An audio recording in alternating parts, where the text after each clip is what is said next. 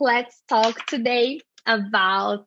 Uh, do you know that there was something in our website that it was telling that you uh, had uh, your bachelor's degree in law, but that's not true, right? No, sociology. Yeah, sociology. Sociology. Okay, because I don't know where I, I don't know if if it was some translations on the word of advocate that it Probably. was misunderstood and then we we already put it put it right because my husband was telling me and I said no that's not true uh, it's no. it's not true so we we were discussing that so your bachelor's degree was in sociology so mm-hmm. uh the bachelor's degree, as you know, it's different here in Brazil because here we already go to specific colleges. Like I went to law school and I studied for five years. When you enter, you already has to know what you will do. In the US, this process is different, right? Very different. Yeah. So basically, anybody can go to a college and um, if you can get in, so you know you complete high school and you know you apply to a college and they let you in, you don't have to even declare what you want to study for the first two years of college. So is around 17, 18. You guys 18. go to college 18? Because most, some, most kids 18. Okay. Because we have we have kids here who goes at 17. Yeah. I mean, we have some if they were really young for their, you know, grade or whatever. Mm-hmm. But the most common is you start college and you're 18 years old. Okay. So you can go and not know what you want. You go to college, you don't have to decide. Yes. You can even change your mind if you did know. So if you say, Oh, I want to study law, and then one year into it, you're like, No, I don't want to do that anymore. You just change. You just speak to somebody and they fill out a form and they change it for you and they change all all your courses together. Yep. okay. You can do it in like 10 minutes. It's not even that difficult. Yeah. Okay. So when you went to school you already you you had still not decided what you wanted. No no my parents were born outside of the united states. And in this country in the United States, we really put a high value on education, especially if you're, you know, if you were from a country that you never got to go to college. So my parents always said I had to go, but they never told me what to study. Just go. So I didn't know it. Yeah, they just said just get to one of them, doesn't matter which one, uh, and that's what I did. You know. Okay. so when you after the two years is when you decided to to go to sociology and why yeah. sociology? Because it's so, this is so open and philosophical to me. Yeah, I thought it was interesting the introduction class I took in college. And uh, I guess because I didn't really know what to pick, but I knew I had to pick something. I wasn't going to pick something that was very narrow, like a business degree you're going to go work in, you know, for a company or a law degree, you're going to go be a lawyer. I didn't know. So I didn't want to pick something I would hate. So I picked the, the, the thing that, you know, most folks, you know, pick when they don't know what else to do sociology and psychology. okay. Do you know that here in Brazil, what we do when you don't know what to pick, we, we pick up law? Oh, really? I mean, yes. But what if you hate law?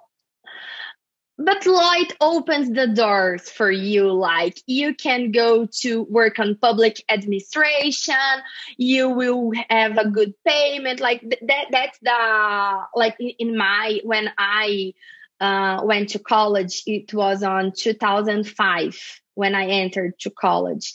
So that was that that it was the, the common thing to do. Like if you don't know i was in between business and law but law like it opens you the doors it makes you a good citizen you will have many opportunities so that's what people that's what they think oh i didn't know that that's funny yes yeah we don't do we don't do that I didn't do that. College, but... like no one here uh, will do, because psychology is a course that is ex- more, more expensive. Oh, I didn't know. Huh?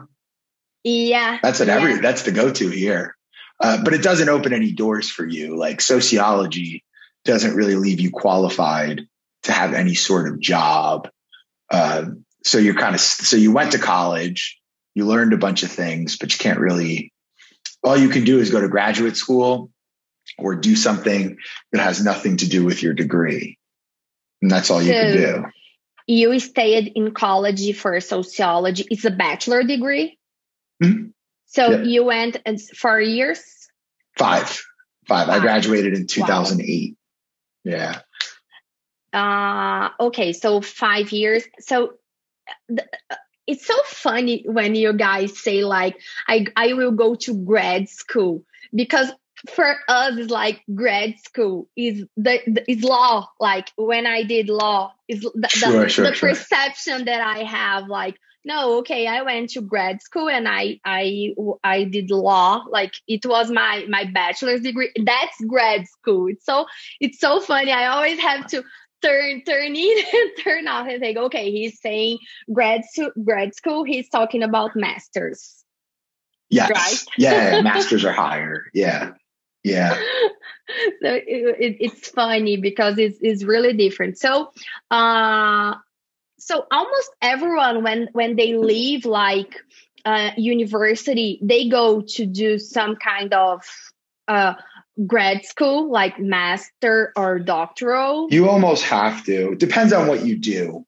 Like there's people that graduate and they get their you know bachelor's in business and they go work on you know in the in the banking system or on wall street in new york or you know there's people that go for uh, you know, different jobs that accounting, those kind of jobs that you just go right into the workforce. But if you want to work with kids, law, no, law, go, you have to go to law school. They go to graduate okay. school. Okay. Yeah. Okay.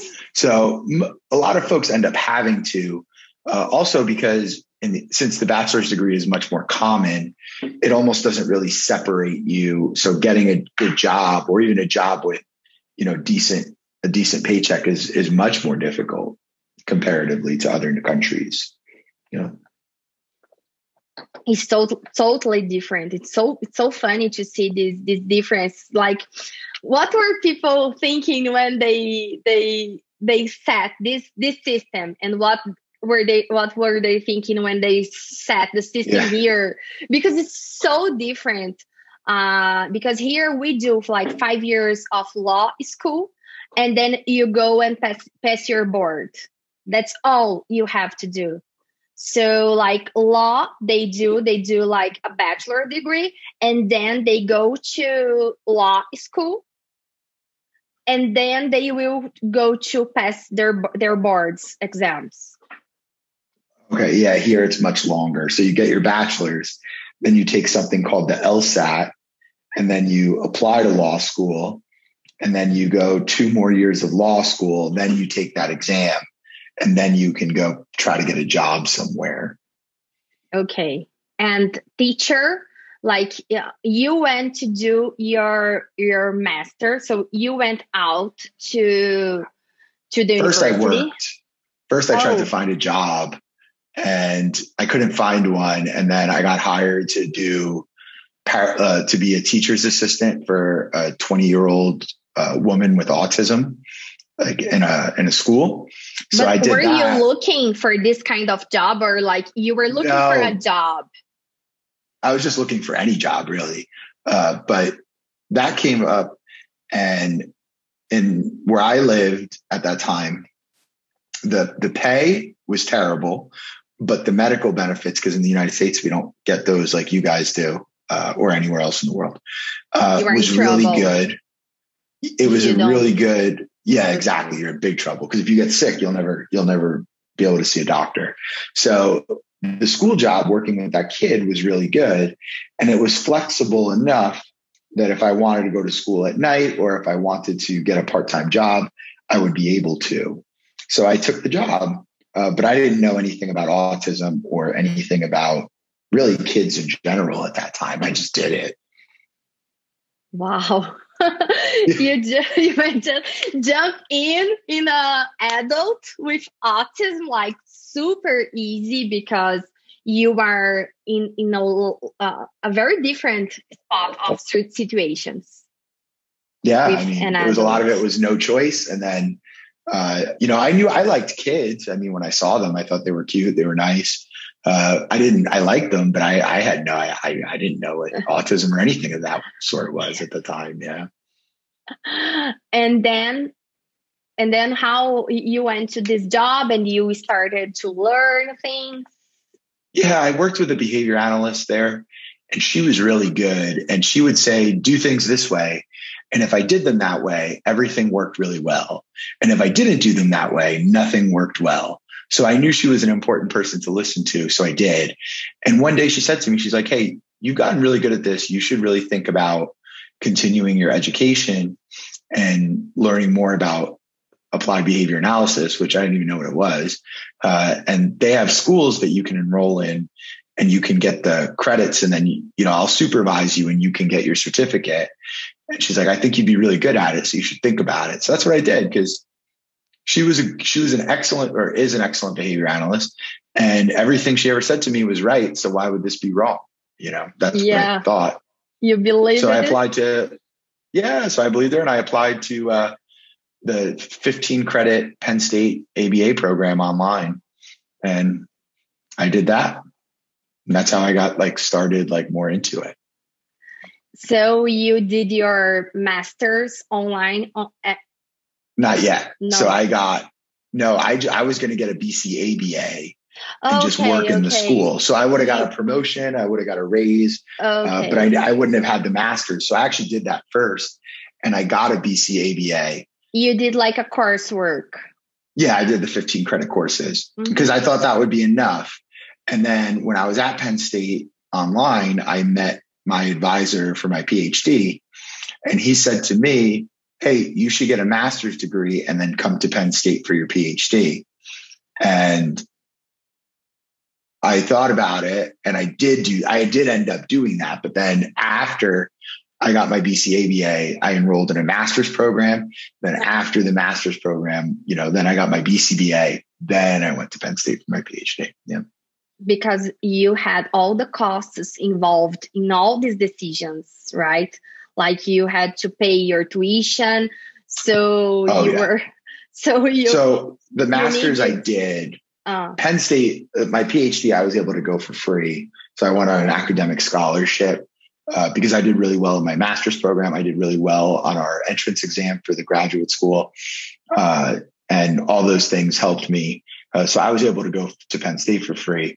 Uh, but it's a big commitment because you know now you're further delaying you know, work or, you know, real life in a way. I'm, I was a student for at Penn State at 30 years old, 32 years old, 33, you know, so. Other, uh, what was the profile of your other colleagues? Like lots of young people or it had like oh, people at, at in your State, age? I was the second youngest one. So okay. most people were a couple years older than me. Some were a lot older than me. Uh, some of them already had a family with kids. I didn't at that time. Uh, so some of them were, you know, teaching or being behavior analysts for 10, 15 years, and then they went back to get their PhD.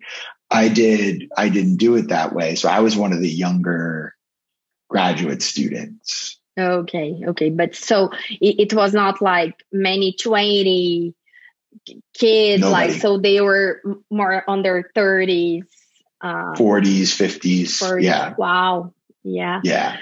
So you started to to, you started working as a BCABA, like uh, an assistant, uh, at a school. Mm-hmm.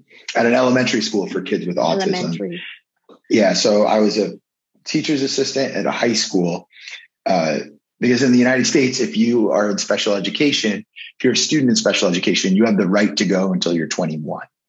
So oh, a 20 year old, yeah, so they keep the kids in school longer.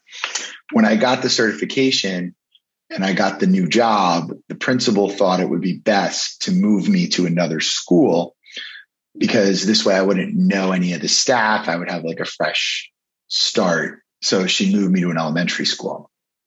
And there, uh, I was a BCABA, but uh, I was in the master's program to get a BCBA. I was just, I hadn't gotten it yet, but I had that base credential. And that's what got me in doing that. And uh, what what was your job in the in the times you were at school? What what did you do? Yeah, so uh, I had you would get a caseload, and they would be classrooms were assigned to you. So like all the kids in that classroom were your responsibility. Now every kid has different needs. Some kids have How problem many? behavior. Uh, the year I left, I think I had six classrooms, so uh, around 40, 45 kids. Uh, it wasn't just me. Like I had teachers mm-hmm. and, you know, support staff, but uh, some kids had educational problems that, you know, you needed to help. Some kids had, you know, severe problem behavior that you needed to deal with. So we were really doing a little bit of, of both. And some days I would work with teachers to rewrite programs and set goals uh, so those kids could learn. Other days I was writing behavior plans and collecting data, graphing data uh, for problem behavior. Other days, uh, you know, kids had you know unique situations that needed attention. Maybe they had trouble walking in the hallway. Maybe you know they had medical. Uh, you know, they had to go to a doctor and they needed somebody to go with them. So you were doing a lot of everything, which was a great experience because now I see, I got to see every part of what it means to be a behavior analyst, not just problem behavior or skill building or whatever it may be. And uh, you stayed there for like how long? I was at that elementary school for three years. Yeah, three years. And by that time, uh, you know, I, after that, that's when I started at Penn State, which was in 2014 for a PhD. Oh, so you stayed there all the time that you did your master's and mm-hmm. you passed your board exams, your BCBA. Yes. You were there. Yes. Okay. Yeah. And I got curious. Uh, how how how many hours you stayed at at the school? Like six hours, eight hours? The kids stay six. You're there. Okay. The staff would be there for seven. About. Okay. Okay. So you but, guys need to arrive early and later. Leave later and organize everything. So you were not like in class like all all the time. No, no, you were not assigned. So you uh, basically every as a day, teacher. No, right. I would go to every one of my classrooms multiple times a day, every day. So it was a lot of moving around. Oh, so like every time that it, it every time uh, that the the the teacher like the main teacher of the class like who is responsible for that that class needs you to solve something they call you. It was something like that? Similar to that yeah.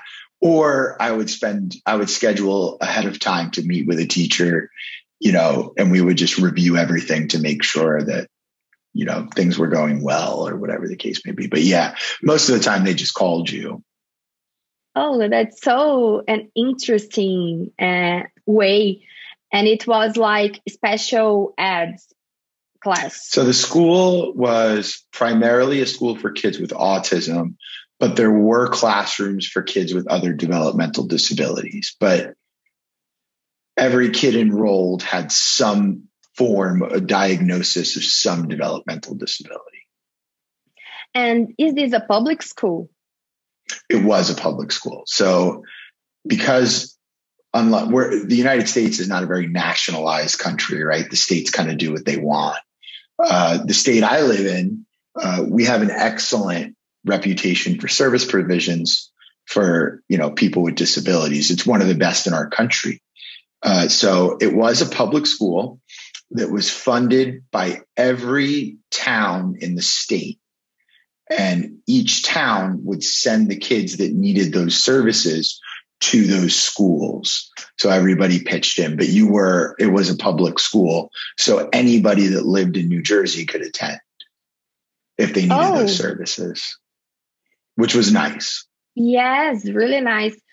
So only like only kids who had who need something they were at that school. It, it was not like a neurotypical schools.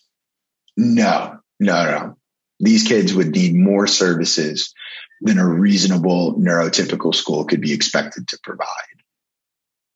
But usually public schools or I don't know, private schools. I know that private schools is not something so common like like here no. in Brazil, like uh no not uh because here the normal thing is go to private school. Like most of people they go, but uh, like when they they are like uh most parents when they have some condition like if someone has insurance they their kids probably go to private school. So it's it's it's something more common. And we have private schools with different prices sure sure so sure. many people they can access uh so in private schools and public schools they have like uh in special ads class something like that yeah, we have those too, uh, but it also depends what state you're in. So, uh, for example, maybe Florida has more private schools than New Jersey uh, because New Jersey spends a lot of money on their public schools, a lot, uh, and we pay our teachers comparably really well. So we have that too. But private schools also can say, we're not going to admit this kid uh, oh, and they do do that. Oh, that's, and the public schools let everybody in. Yeah. Okay. So it's not the same laws for private and public. Right. It has some difference. Here, yes. here we have the same laws. Like you can have a private school, you can do whatever you want, but you you need to respect some laws uh, that everyone needs to. So that's a good thing because they cannot like discriminate or say, oh, this kid will not come here because this is really hurtful to don't have a place for your kid like it's not it's not about money you can have the money to pay but they can say like no sorry we can't uh, yeah or they don't have the here. services available to help that kid or you know there could be a million reasons but the public schools Wow. Our public schools take everybody. Uh, and if you're an educator, it's better to work at a public school because you get treated better by the administration, you get a better paycheck. So there's benefits for both in our system here in New Jersey, of course. Oh, that that's a really good thing. So you you you went you left uh, you left the the school because you went to do your PhD and you you mm-hmm. had to you needed to have like full full time for that. Yeah, you I wasn't allowed to work while I was getting my PhD. So the deal they give you is they give you free tuition, free healthcare, and a part-time job through the university. that's what you get when you were at Penn State. So that's what. So you can pay your rent, or you have this you have accommodations or no? No, no accommodations for graduate students. You had to okay. pay your own, but it was affordable enough. So you were able to do. I mean, you weren't doing well by any means, but you were you were okay enough. Uh, but that was the, and you had to move. So I had to leave my job and I had to move four hours away to attend school. That's what I did. Okay. So you stayed there for Four years. Four years. Yeah. Yeah. Four years yeah. of this life. Four years of that life. Yeah. I think we met, I think we might have met my last year at Penn State. Oh, my last year at Penn State. Yeah. Yeah. Okay. It, it it it has been a long time that since we know each other. Time is passing and we are not seeing that because yes. so many things and COVID. Like we are one year uh, of COVID. I know, I know. It's craziness. Yeah. Time is passing. Okay, so uh, your your your master's degree when you did your ABA your master's on a year it was ABA or special education with ABA because it I was psychology, child okay. child and adolescent psychology. So okay. the way I did my work was I did my bachelor's, I did the coursework, I did a master's, then I did a PhD with more coursework in behavior analysis uh, than you know the lot. But my my master's, the master's degree was child and adolescent psychology, which later on helped me understand better, you know, family yes. dynamics, family situations, other developmental disabilities that I was, you know, previously unaware of. Uh, but there was no behavior analysis in my master's coursework. And you did online or yeah, person? online. Yeah, online. Yeah, because I didn't think I needed uh, where I live now, uh, where I lived at that time rather. Uh, there weren't many in-person master's programs close to my house. So I would have had to have moved and then I would have had to have found a job and all of that is difficult. So online for me at that time was the better choice. And your courses, they were like you had courses to take, uh, and they were like every every three months. How was how is the organization of a master and a doctor? Because uh, many people they don't know how how is this dynamic in the US. Very different. So the master's courses, you would do two courses a semester. So we have two semesters, fall and spring, and then we have summer sessions.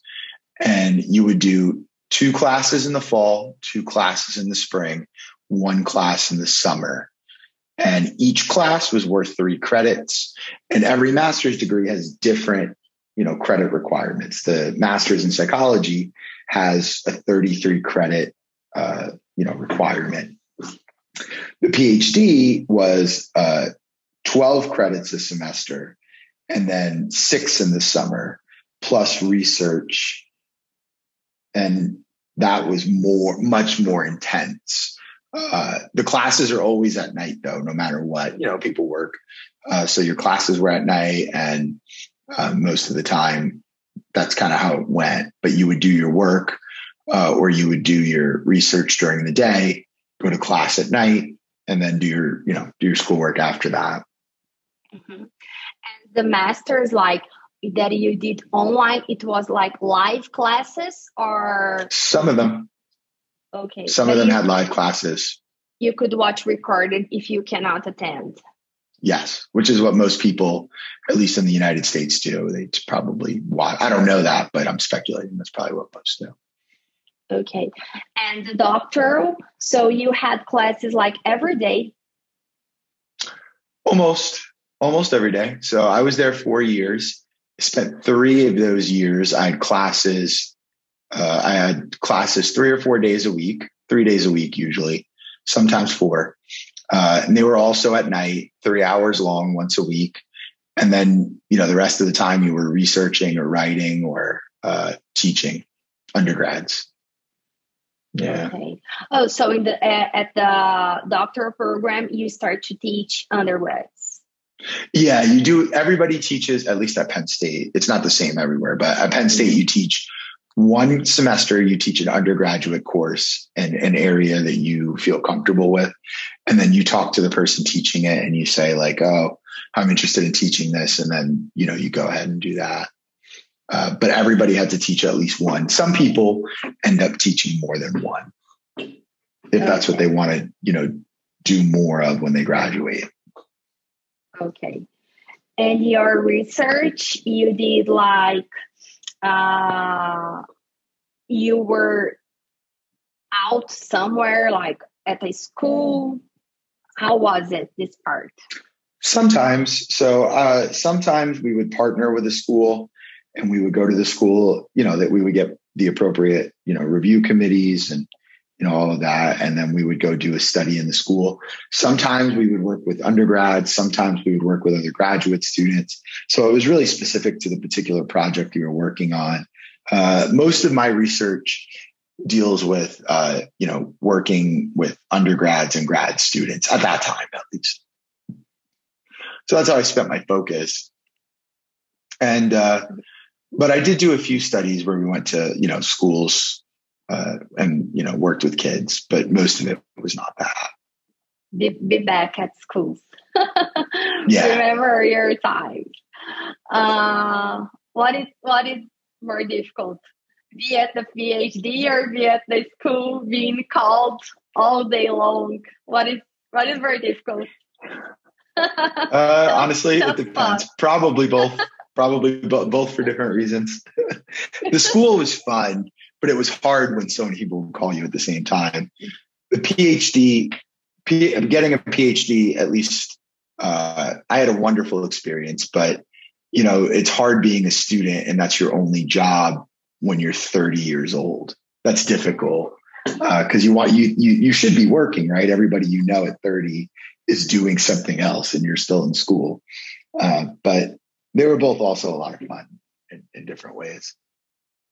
Yeah, this part. That's why I asked you about the age because, uh, like when you are in your 30s, like you're working already and you're not like in this environment of, in this academic environment. So it's it's it's really different. So you be like in your uh, 30s and 40s, like and be a mom, for example, in my case, and be still at school. It's something that it's it's really hard. Like I I don't know. Uh, uh, they're like here many people there that are on the masters and doctoral they are like young they they leave university so they are like 25, 28, uh, maybe 24. Like they finish their bachelor's and they start already.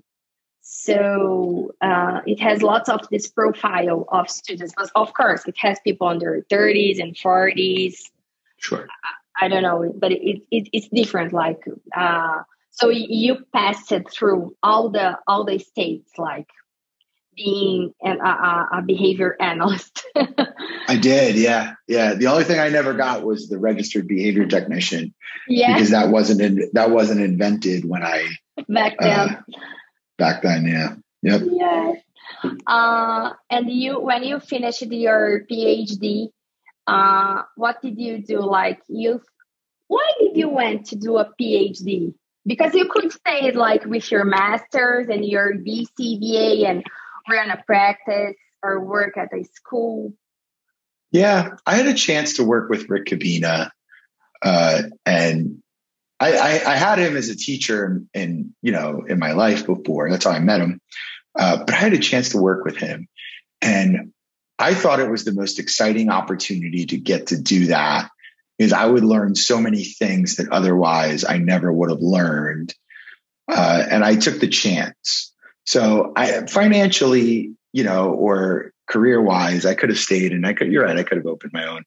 Uh, but the chance to work with Rick was really exciting to me. And I didn't really, I didn't apply to 10 schools to get my PhD. I only applied to one, the one Rick was at. And I figured if I didn't get in, I just wouldn't go. Uh, the nice part about behavior analysis is you don't need a PhD to be a behavior analyst. Uh, but, you know, I had a really exciting opportunity and I took advantage of it and I said, let me try it. Worked out really well for me, I think. And when you finish it, you you already had like what I'm gonna do, like you already had settled. No. Uh, no, I worked. So Rick started a company, uh, Chartlytics, uh, first, and he did that when I was a student. So I actually worked there part time.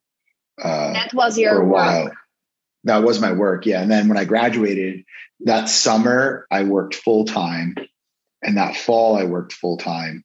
But I was interviewing at schools, at universities, and I met a lot of wonderful people. Uh, but I had an interview with the University of West Florida, and I really like it there. I liked everybody. The program was exciting for me. Uh, there were so many exciting opportunities that you know that was where I eventually landed. I've been there since. But yeah, no, I didn't have a job uh, it's a lot to try to write and finish a dissertation, interview for jobs, uh, fill out all your forms for graduation, and do all of that and then look for a new place to live because you can't stay at, in Pennsylvania anymore. Uh, that's a lot of work to all do at once. So, okay, so you started working at uh, the University of Florida, is West West Florida, West, West Florida, Florida uh, as an assistant, a, a teacher assistant no, I started. I am so I am an academic administrator. So I teach uh, three okay. classes a semester. I teach measurement and single case design, supervision and personnel management, and concepts and principles of behavior analysis. And I teach at the graduate level.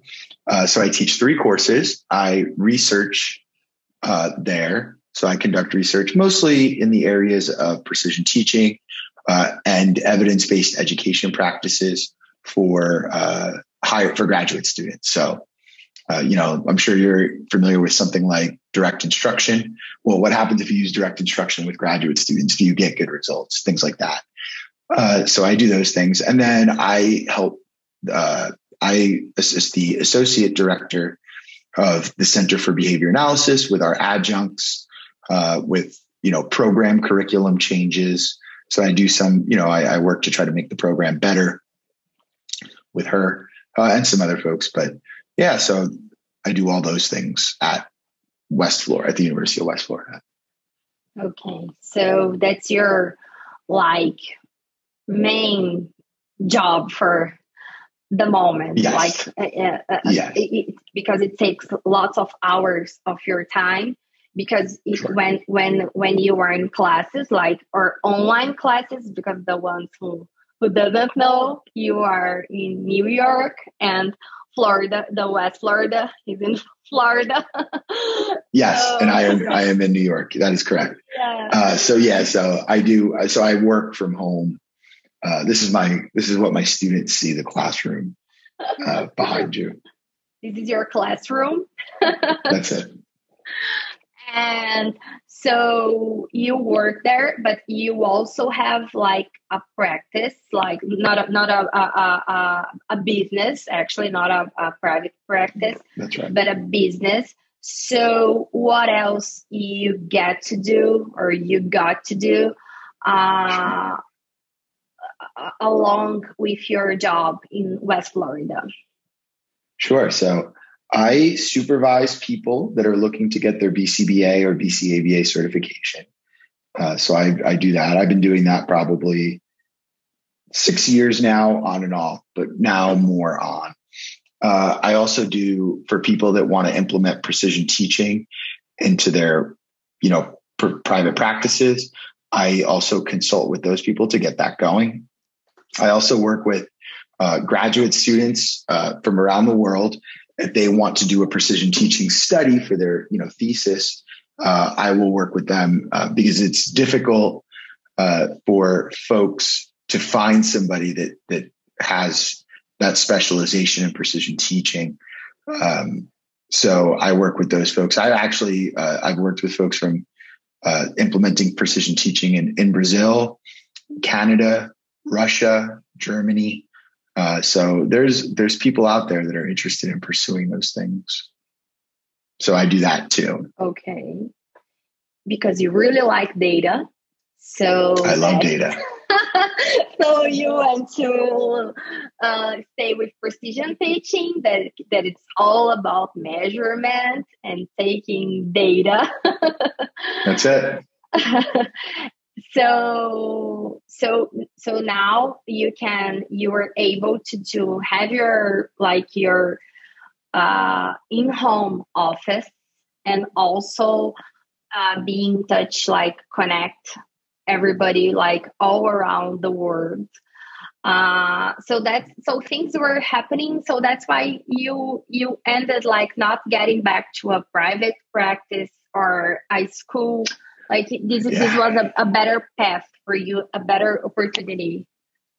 Yeah, I miss it to be truthful. I miss working with kids. Uh, but I also realized that if I worked with kids now, I probably wouldn't do a very good job uh, because I have so many other things that are going on that I also love to do. Uh, so I, I think someday I'll get back to working with kids. I just don't, I just don't know when that would be. So we'll see, you know, but they're working with kids is a very rewarding uh, experience too, for sure.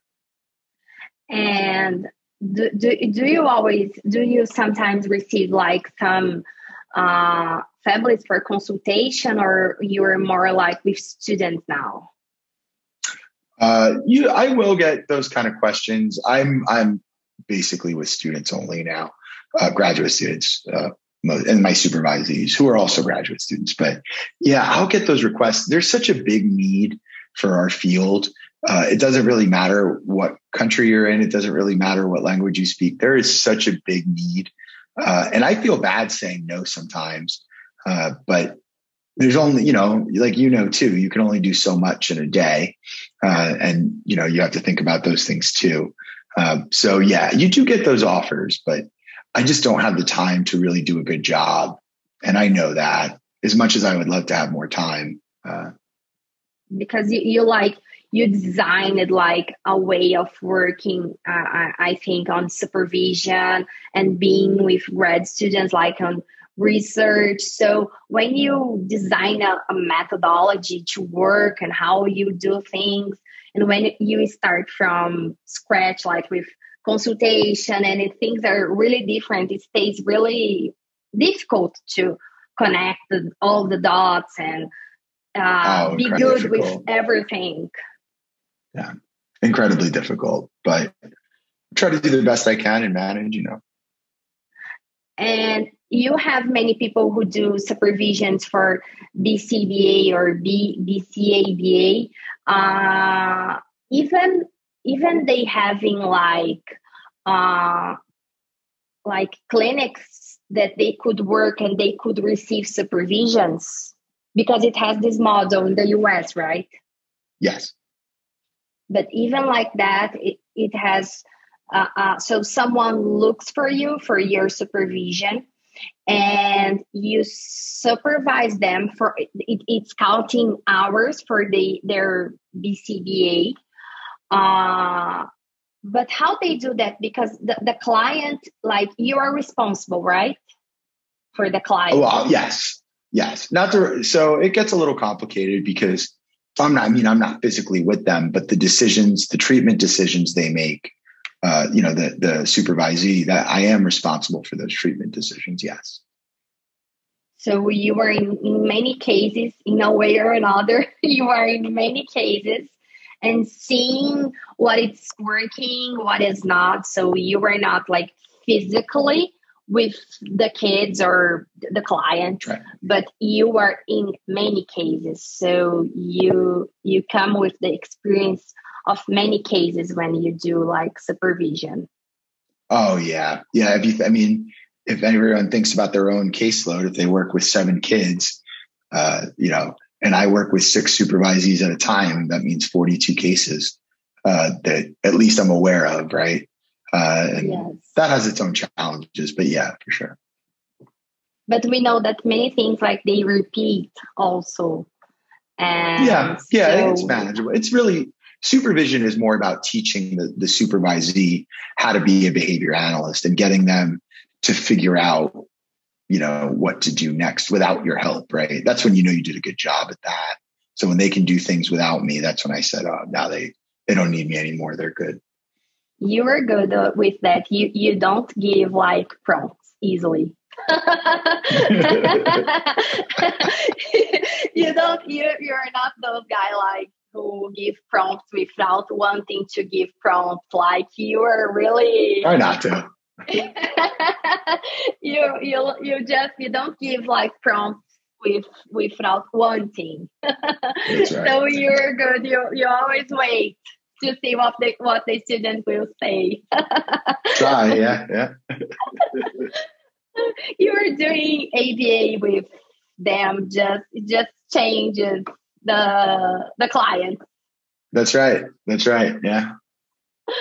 Oh, okay, so that's it. So Saul, it was great, like telling people and uh, showing what you do. How was your uh, path, like your journey uh, to ABA, and how like people made the difference in your decisions. Like you had two people in your life that made you big decisions. Uh, yes, like go to a really different way that you like you never you, you didn't have anyone in your family. Uh like it was something like you didn't even know that existed. But you have people who what they told you it made sense you you you like it you enjoy it and they made a difference it's it's really good oh such a big difference. I was really lucky. I was certainly very lucky Yes, that's not so common and not so easy uh, to find because we many people they say, "Oh, I I worked with bad people or didn't like or anyone wants to teach me." And when you find people who can open the open ways like for you, open a, a, a new word like and say, "Oh, you should study that. You you you could be good." Like people don't do that a lot. Like no. I, I, no. I didn't at least not with me. I didn't receive that like people opening the the way for you and say oh you would be good. Study that. Come here. I, I can help you. Usually people they don't do that. So that's a good story because we can see that it's still ha- we have good people out there that could help a lot us. of them. Yeah. So it, it gives us hope and calms our heart. So it's really good. thank you. and and thank you. So thank you very much, And It's really good because I could know you and we, you could help me with everything. So you were uh, you were and you are still one of those people in my life who guided me and showed me something. So it was really really nice. I'm really happy. I'm lucky to, to be here. to have contact with.